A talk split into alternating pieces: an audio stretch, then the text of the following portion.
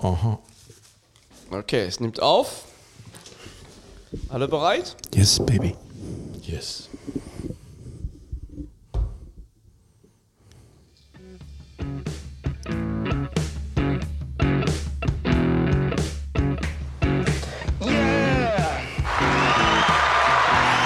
Es ist wieder soweit, es ist wieder soweit. Hallo zusammen und willkommen für eine neue Folge von Was mit Rock und Vinyl. Hallo. Hallo. Wer ist denn dabei heute überhaupt? Bin ich allein? Klock, klock. Nein, äh, Jim ist da, den kann ich sehen. Und der Raul ist auch da, den sehe ich auch. Ja. Wer ist heute dran? Ich bin noch dran heute mit neuen Folge, Nein, oder? nein, nein, nein. Ähm, Jim ist auch nicht dran. Äh, Sondern? Was? ich bin Echt? Oh, dran. haben wir ja. Hör auf. Ich bin dran. Ich bin heute wieder für den Mainstream zuständig, aber das mit einem selbstironischen Unterton, wie man das hoffentlich erkennt und wenn nicht, auch egal. Ich sag mal den Titel der heutigen Folge und zwar vier Alben zum Niederknien aus den verteufelten 80er Jahren. Zweite Ähm, Episode, ne? Wir hatten schon Ja, erste. genau. Wir hatten eine Episode und zwar Alben zum Niederknien. Das habe ich, also eine kleine Serie, die ich hier in, innerhalb unseres Podcasts pflegen möchte. Und da haben wir über Jeff Buckley und Grace gesprochen. Ähm, ich habe heute nochmal in das Album reingehört. Ich finde das immer noch so überragend gut. Also wer das Album nicht kennt, gern die Folge mal dazu anhören. Vielleicht werden wir irgendwann auch so professionell, dass wir die Nummer dazu, die Folgennummer dazu nennen können. Schaffen wir das denn noch mit dem Niederknien in unserem Alter? Oh, shit, ich habe auch mal Ob wir wieder aufstehen, ist eine andere Frage. Okay. Nein. Also, und zwar setzt sich, äh, was der rote Faden. Also, es sind vier Alben. Ich bin, ähm, ich war Anfang der 80er 14 und habe meine ersten musikalischen ähm, ähm, Erlebnisse oder äh, äh, Erfahrungen auch, ähm, ja, 78, 79, 80 gemacht. Konnte dann mit Anfang 80 mir auch zum ersten Mal vom Taschengeld die ersten Alben auch kaufen.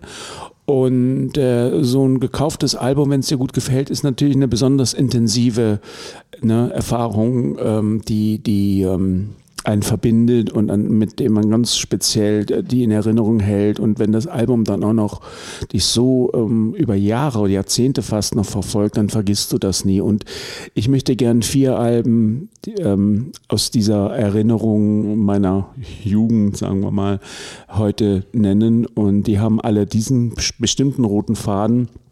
Nämlich, sie haben alle bei mir den Eindruck hinterlassen, das ist jetzt so phänomenal, das ist so fortschrittlich, was der Künstler mit diesem Album macht, das muss hängen bleiben und der Lauf der Rockgeschichte, der Rockmusik wird sich nach diesem Album ändern. Das wird so großen Einfluss haben. Ähm, Ergebnis ist, das war nie der Fall.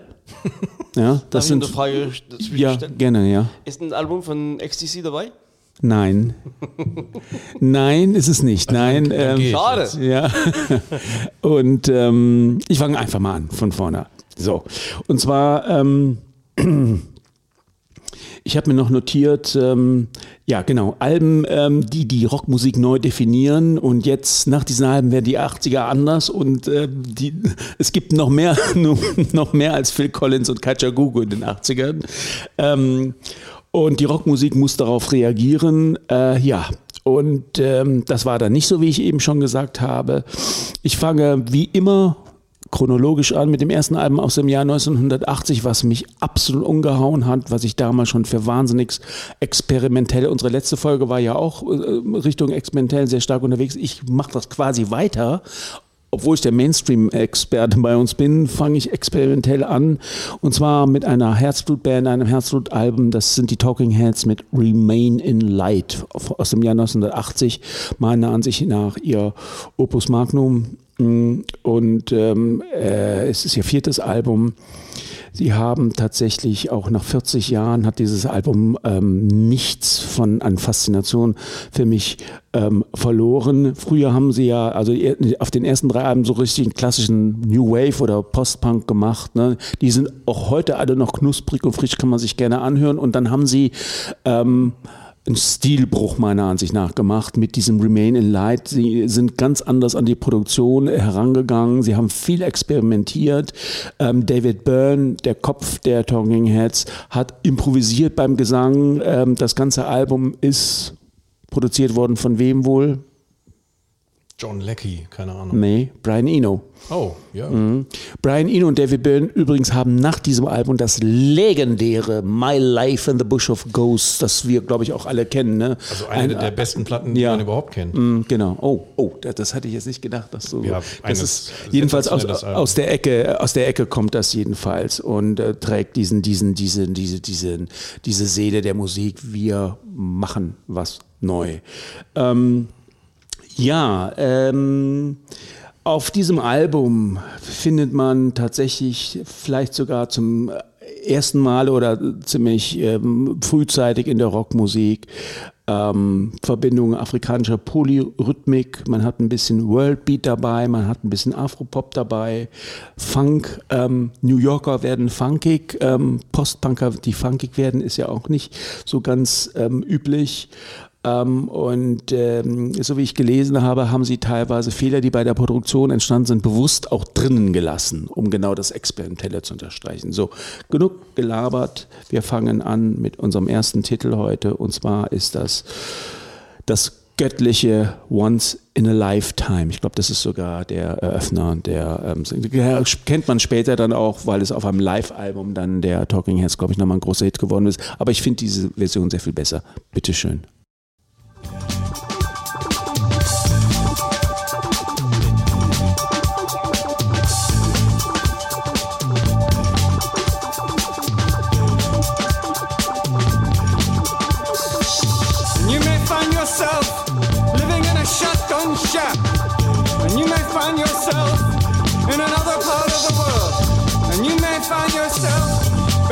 Wheel of a large automobile. And you may find yourself in a beautiful house with a beautiful wife. And you may ask yourself,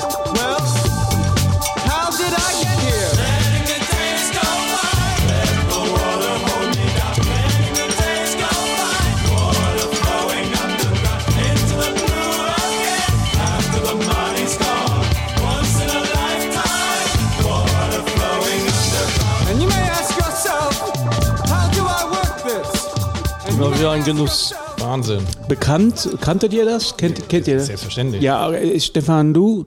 Ja, ich, ich kenne also die Talking also Heads. überwiegend Ja. durch dich, also äh, Okay. du kennst ja ein bisschen länger.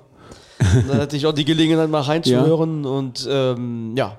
Also wenn ihr, wenn ihr äh, mit 14 so eine Musik hört und, und, und dass das so irgendwie man das Gefühl bekommt, ah, das ist mal, da, da, da entwickelt sich was.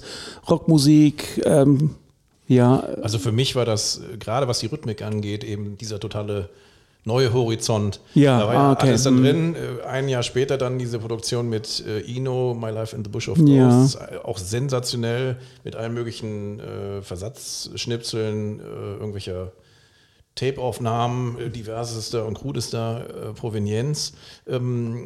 Tina Weymouth, ich hat sie Bass gespielt, ich weiß es nicht mehr genau. Ja, genau. Die Mhm. hat dann ja den Tom Tom Club Der- eröffnet, ja, ja. äh, 81 glaube ich, äh, der dann später bei der Hip-Hop-Community total populär wurde als so funky Kram. Ist auch irgendwann äh, mehrfach remixed und neu aufgenommen worden. Ähm, Jerry Harrison selber Soloplatten gemacht, die aber nicht diesen Standard hatten. Man merkt eben schon, dass der Burn da äh, den Zündfunken hatte. Mm, Ja, ja, genau, ja. Also mit den Burn-Solo-Alben der letzten 20 Jahre kann ich nicht mehr so wahnsinnig viel anfangen. Danach kam eigentlich der richtige kreative Durchbruch mit Burning Down the House von Talking Heads, das kennt man vielleicht heute auch noch. Alter Fetenklassiker. Alter Fetenklassiker, aber wie gesagt, an diesem Album hängt mein, mein Herz und ähm, äh, wenn man sich überlegt, damals und mit, mit Supertramp, ja, ähm, und dann hört man so Musik, dann kann man vielleicht den, diesen, diese Andersartigkeit besser verstehen, wenn man weiß, was sonst für Musik im Radio lief und dann kommt sowas, das war, also ist ja heute noch sehr speziell, ne? Das würde heute auf 1 Live zum Beispiel, glaube ich, nicht mehr laufen. Gutes Beispiel für New Wave, äh, Mhm. also eine völlig neue Richtung, wie immer man das jetzt dann interpretieren möchte. Und ähm, das kickt bis heute. Ja, wunderbar. Dankeschön. Also das ist so ein bisschen der Grundgedanke, ähm, warum ich das äh, Album ähm, genommen habe, äh, ist, ist klar geworden. Auch mein Lieblingsalbum ah, von schön. Ah, Oh, schön, okay. Also ich war, als ich 14 war, war es fast 91. Ja, also gut, okay. und ich hatte ein ähnliches Erlebnis dann mit Nirvana. Ja, also, alles klar, ja. ja. Ja. Aber ist natürlich, Ja. da, da kam auch, ich- deshalb kenne ich auch deine, dein, dein ja, Gefühl und Eindruck von der Zeit. Du denkst, okay, das ist jetzt was ganz Neues, was hier anfängt. Und, Wie gesagt, äh, mit 14 und mir war das bewusst und ich dachte, Ja. das ist was anderes. Ähm, das, da, die, die 80er werden jetzt ganz anders und wie gesagt, und dann waren wir dann noch bei In the Air Tonight von Phil Collins. Ja, Okay, ich reite da rum auf Phil Collins. Warum? In der letzten Folge habe ich auch einen Phil Collins Witz gemacht, der offensichtlich nicht gut angekommen ist. Nein, nein, nein, nein. nein. Es, ist- es, es, es, ja, ist auch egal. Okay, so. Allerdings, jetzt kommen wir bei dem nächsten Album, reden wir nicht über Phil Collins, sondern wir reden über. Genesis. Nein, Frank Sinatra. nein. Wir reden über, ich sag, Aha. das Album ist aus dem Jahr 82. Peter Gabriel. Ja, natürlich. Wir gehen, reden über Peter Gabriel und sein, damals hieß das Album Peter Gabriel 4 oder 4. Der hat ja seine Soloalben zunächst mal einfach nur durchnummeriert und heutzutage heißt das Album Security. Wisst ihr das noch mit dem Cover, mit diesem komischen Masken? Ja, Menschen. das Album fand ich so irre. So, also, ah, das war auch Polyrhythmik, afrikanische Musik, war auch da drin. Ähm, Wer war denn ich- der Schlagzeuger? Weißt du das? War da ja. nicht Biko drauf? Um Nein, Biko ist davor. Biko so, ist auf der okay, 3, wo okay. die Kate Bush mit drauf. Biko ist auch, also das ist auch ein, ein, das Vorgängeralbum auch für mich. Ja, wie gesagt, nach dem Album kam natürlich dann So und das war dann nochmal eine ganz andere Story. Aber ich bleibe jetzt bei dem Album 4, Peter Gabriel Security, was leider in seiner Diskografie immer so ein bisschen untergeht. Unter anderem hat es auch für Furore gesorgt, weil es tatsächlich die, ähm, einige Titel ähm, davon für den Film Birdie von Alan Parker eine Rolle gespielt haben. Ein ganz toller Film. Ein ganz toller Film. Stefan ist, glaube ich, dafür. Das für- mit, für- mit äh, Robin Williams?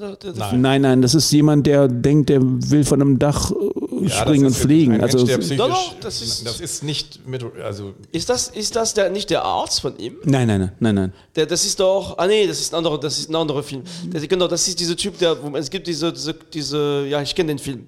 Da sieht man einen, einen Ja. jungen Mann, der äh, genau sitzt mit nacktem Oberkörper in, in einer Zelle Ja, ja. und, und äh, genau. fällt der Schauspieler gerade nicht ein. Ja, ja, aber- genau. Ja, ja, das ist nicht Aber Robin Williams. genau, und da ent entwickelt diese Musik auch nochmal eine irre ja, Wirkung ja, in ja, diesem auch Film. Also jedenfalls, das ganze Album ist, Ga- ja. Games Without Frontiers, ist das von der? Nein, nein, nein. Auch auf, wieder davor. auf, auf der 3. Und das war 79 schon.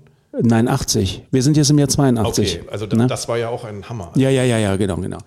Ah, also jedenfalls ähm, leider heute ein bisschen vergessen, aber da, übrigens witzigerweise Peter Gabriel hat das Album auch auf Deutsch aufgenommen. Gibt eine deutsche Version von dem Album. Aber okay, wir, ich habe lange überlegt, ähm, um, um die, die Brillanz dieses Albums ähm, anhand eines kleinen Soundschnipsels euch, euch vorzustellen. Ähm, die Tiefe, die Dü es ist sehr düster, also so düster war Peter Gabriel danach nie mehr. Und ich habe mich tatsächlich entschieden, ähm, Stefan, für ähm, den Song Rhythm of the Heat, ein absolute Tour de Force. Ähm, er singt auch so gut wie eigentlich danach nie mehr, denke ich mal. Wie gesagt, ähm, ich hoffe, ihr könnt euch eine Meinung dazu bilden.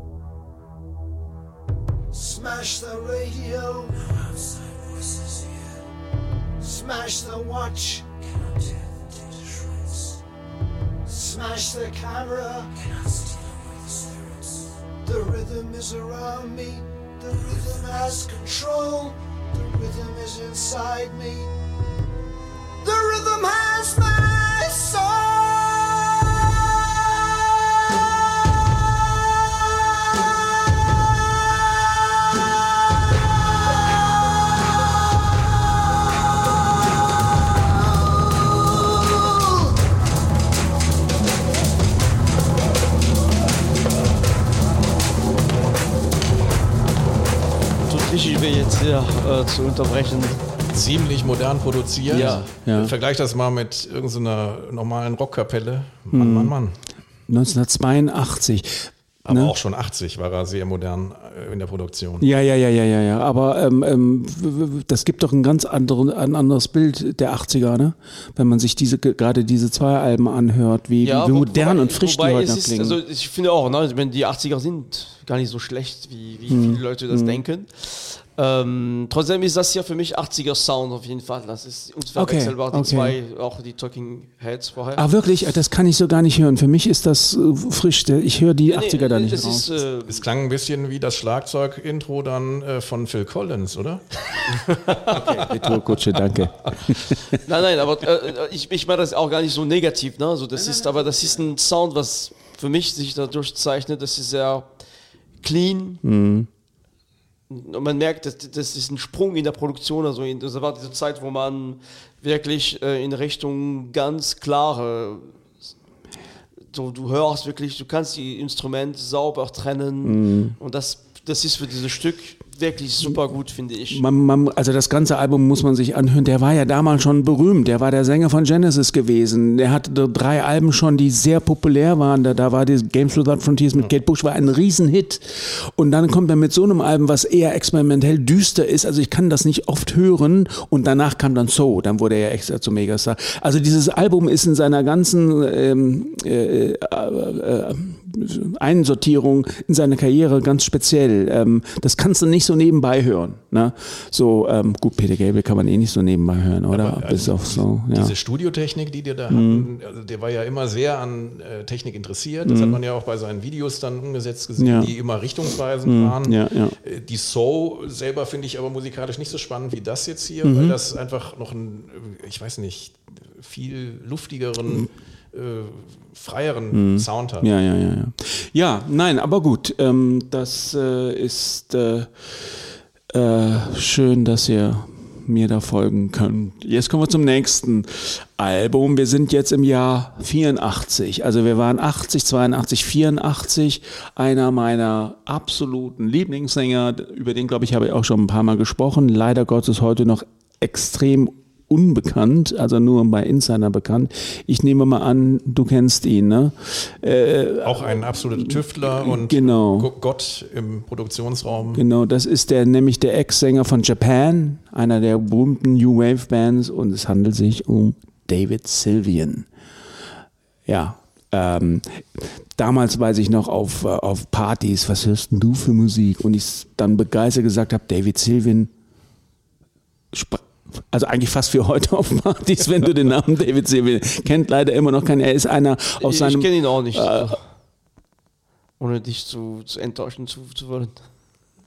Ja, wir sehen sprachlose Leute hier. ja, ähm, ich mach schnell Aber, weiter. aber umso, Ja. aber nein, Ja, ist wieso? gut, Um, umso spannender gut. wird das. Ähm, er hat eine sehr eigentümliche, sofort erkennbare Stimme, die mich auf Anhieb angesprochen hat, die ich wirklich ähm, liebe. Aber das ist, wie gesagt, Geschmackssache.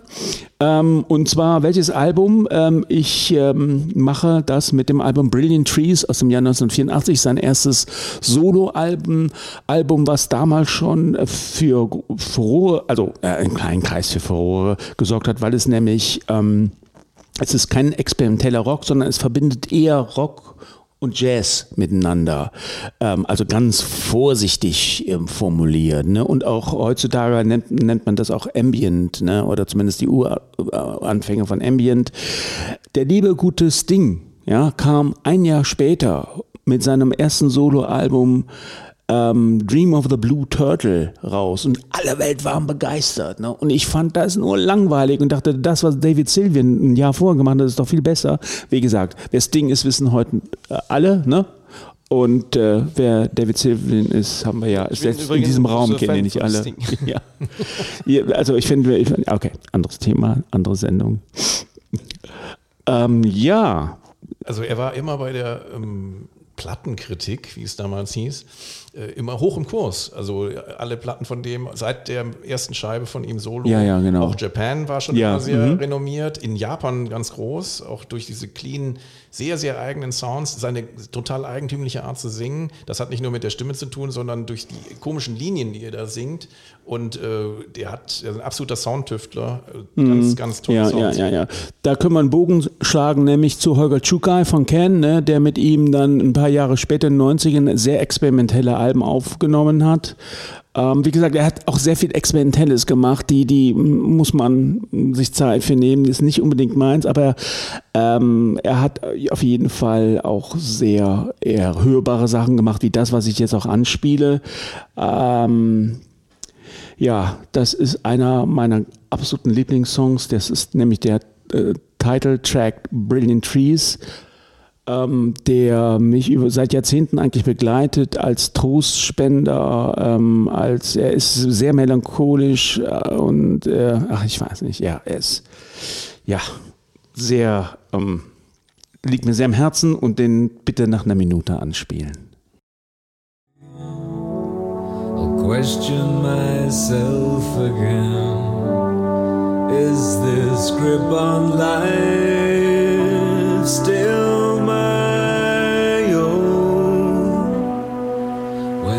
every step I take leads me so far away, every thought should bring me closer.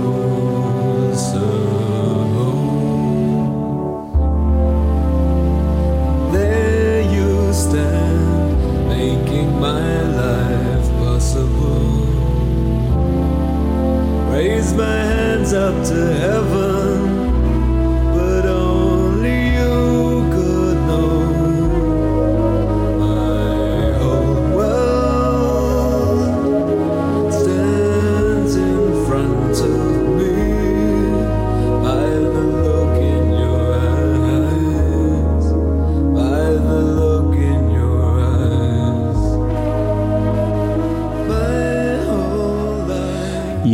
der Song ist eher untypisch für das Album, weil das Album ist sonst ein bisschen jazziger. Aber wie gesagt, das Album ist fantastisch.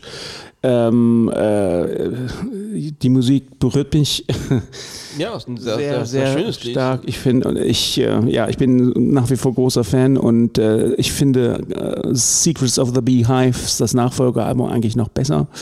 Ähm, das ist äh, eines meiner Alben für die Insel. Aber wie gesagt, David Sylvian und dieses Album, als ich das damals gehört habe, dachte ich, okay, das muss Einfluss haben. Ähm, und was gab es zum Schluss? Das Ding mit Dreams of the Blue Turtle. Entschuldigung. Hat sich immerhin einen Sack voll Jazzmusiker ins Ja, ja, genau, alles klar. Nee, nee. Aber Stefan, für dich ganz neu, ne? Aber der, der, diese Stimme schön. ist sehr speziell, aber ich liebe diese Stimme. Ich habe sie von Anfang an gemocht. Ich finde, das ist einer meiner absoluten Lieblingssänger. Und ich habe bis heute nicht verstanden, warum es ihm nie großartig gelungen ist, wirklich äh, großflächig keine Karriere zu machen.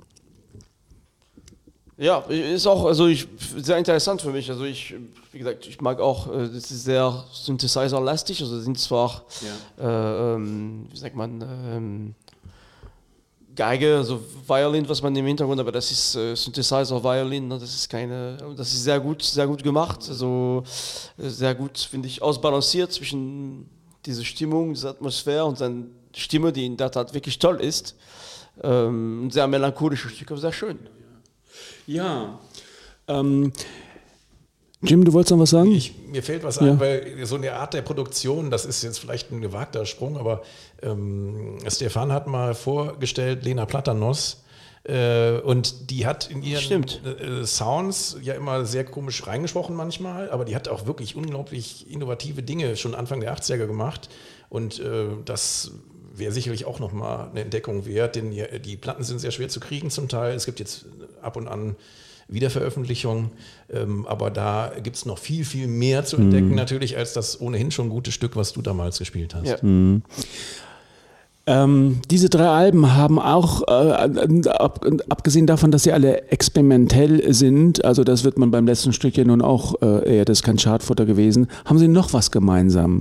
Sie haben nämlich gemeinsam, dass sie alle von Künstlern kommen, die bereits bekannt waren und was gemacht haben und dann in ihrer Karriere was gewagt haben. Ich mache jetzt mal was anderes. Das waren alles keine, also der, der David Sylvian als Japan war der schon. Newcomers, also. Genau, äh, Talking Heads waren schon bekannt, Peter Gabriel war erst recht bekannt und dann haben die gesagt, so, ich mache jetzt mal was anderes, was ich wahnsinnig beeindruckend finde. Und jetzt am Ende Fast am Ende dieser Episode komme ich zum Höhepunkt, nämlich die Band, die jetzt kommt, die waren absolute Chartbreaker. Die hat einen riesen Hits. Welches Jahr? Ich rede von dem Jahr 88. So. Wer könnte das sein? Oh. Soll ich mal ähm, die Hits nennen? Living in another world, give it up, happiness is easy. Ja, Talk, Talk. Talk Talk. Genau das. Talk Talk waren absolut riesengroß, haben weltweit Erfolge gehabt. Ähm, ihr ähm, Color of Spring, glaube ich, war das Album mit einem Großteil der Hits. Also angefangen als typische New Wave, jetzt sagen wir ja Post-Punk-Band, ne? so ein bisschen Depeche Mode für Arme, wenn man es böse formulieren will. Ja, und dann haben die Spirit of Eden rausgehauen. Ein Album, was heutzutage noch so unglaublich frisch und lebendig klingt, so experimentell klingt, ähm, dass äh, man gar nicht glauben kann, das ist aus den piefigen 80er Jahren. Ihr wisst ja, mein roter Faden ist, dass die 80er Jahre piefig sind, okay? Ähm, und zwar, ähm, das ist auf dem Label Parlophone erschienen und war auch nur mäßig erfolgreich damals, aber es gilt allgemein als Meilenstein der Popmusik des ausgehenden 20. Jahrhunderts, also die 90er werden hier direkt dazu genommen und äh, gilt als eines der ersten wichtigen Post-Rock-Alben. Und zwar ähm, instrumentiert mit vielen Orchesterinstrumenten, allerdings sehr sparsam eingesetzt. Ähm, es wird sehr viel mit Klangteppichen äh, Teppichen experimentiert. Ähm, das war damals extrem progressiv, ähm, aber wie gesagt, äh, sehr wenig ähm, experimentell. Ja, wie kann man dieses Album einordnen? Ähm, Ambient kann man vielleicht dazu sagen, haben wir eben bei David Sylvian auch äh, gesagt. Äh, es gibt Einflüsse von Claude Debussy. Eric Satie oder auch Hör einer an, Ornette Coleman aus dem Jazz. Ich habe dieses Album erst spät entdeckt, also weit nach 88. Die ersten drei Alben habe ich damals mir im gleichen Monat gekauft. Äh, Dieses Talk Talk, Spirit of Eden erst sehr viel später und habe erst dann nacherkannt, was das für ein irre ähm, seinerzeit äh, voraus ähm, gewesenes Album gewesen. Okay, eine Scheißkonstruktion, aber ihr wisst, was ich meine. Ähm, ja, äh, danach haben, also äh, Polydor war damals, ähm, die, die, die, die haben die ersten paar Stücke gehört und die waren entsetzt und ähm, die haben richtig abgekotzt und gesagt, das kannst du nicht, das kannst du nicht veröffentlichen.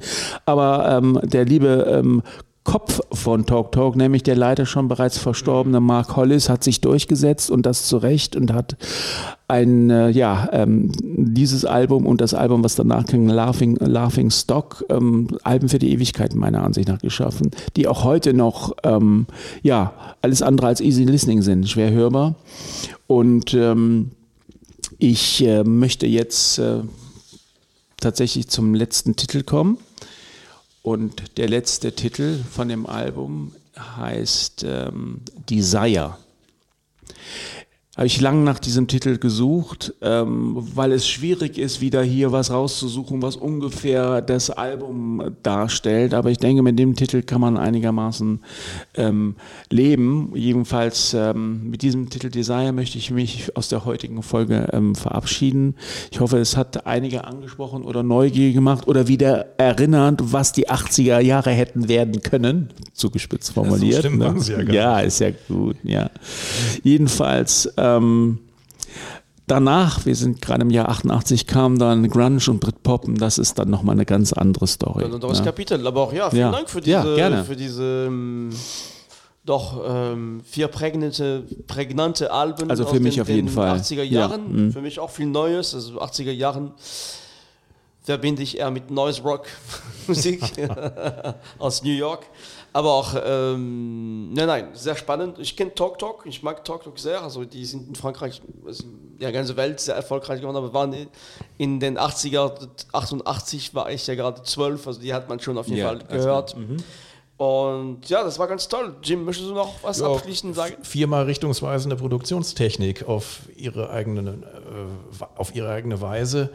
Ähm, das ist ein, eine Platte, die kannst du natürlich äh, in den Abendstunden hören. Äh, Vielleicht ist die Frage, ob man zu melancholisch sein sollte oder nicht, aber das ist äh, herausragend. Und wenn man jetzt überlegt, 88, 34 Jahre alt, crazy. Ja, ja, ja, absolut. Ja, verrückt.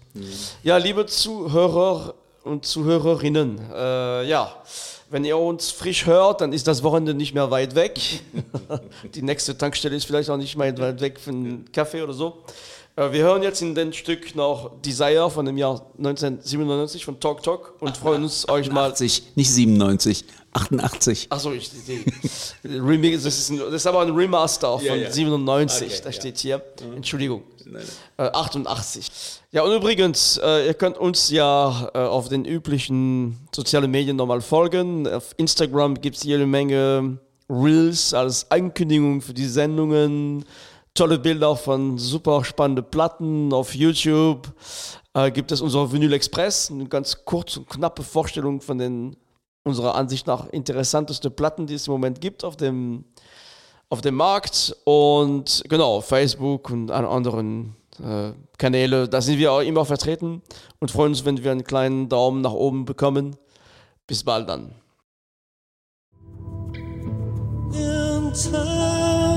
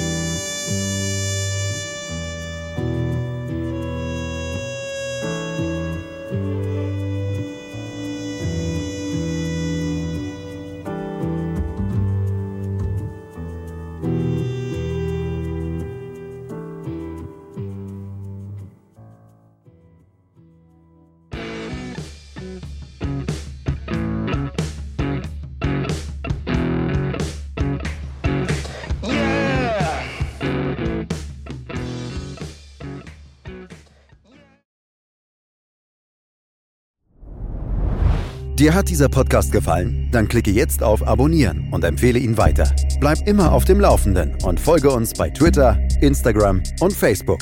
Mehr Podcasts aus der weiten Welt der Musik findest du auf meinmusikpodcast.de.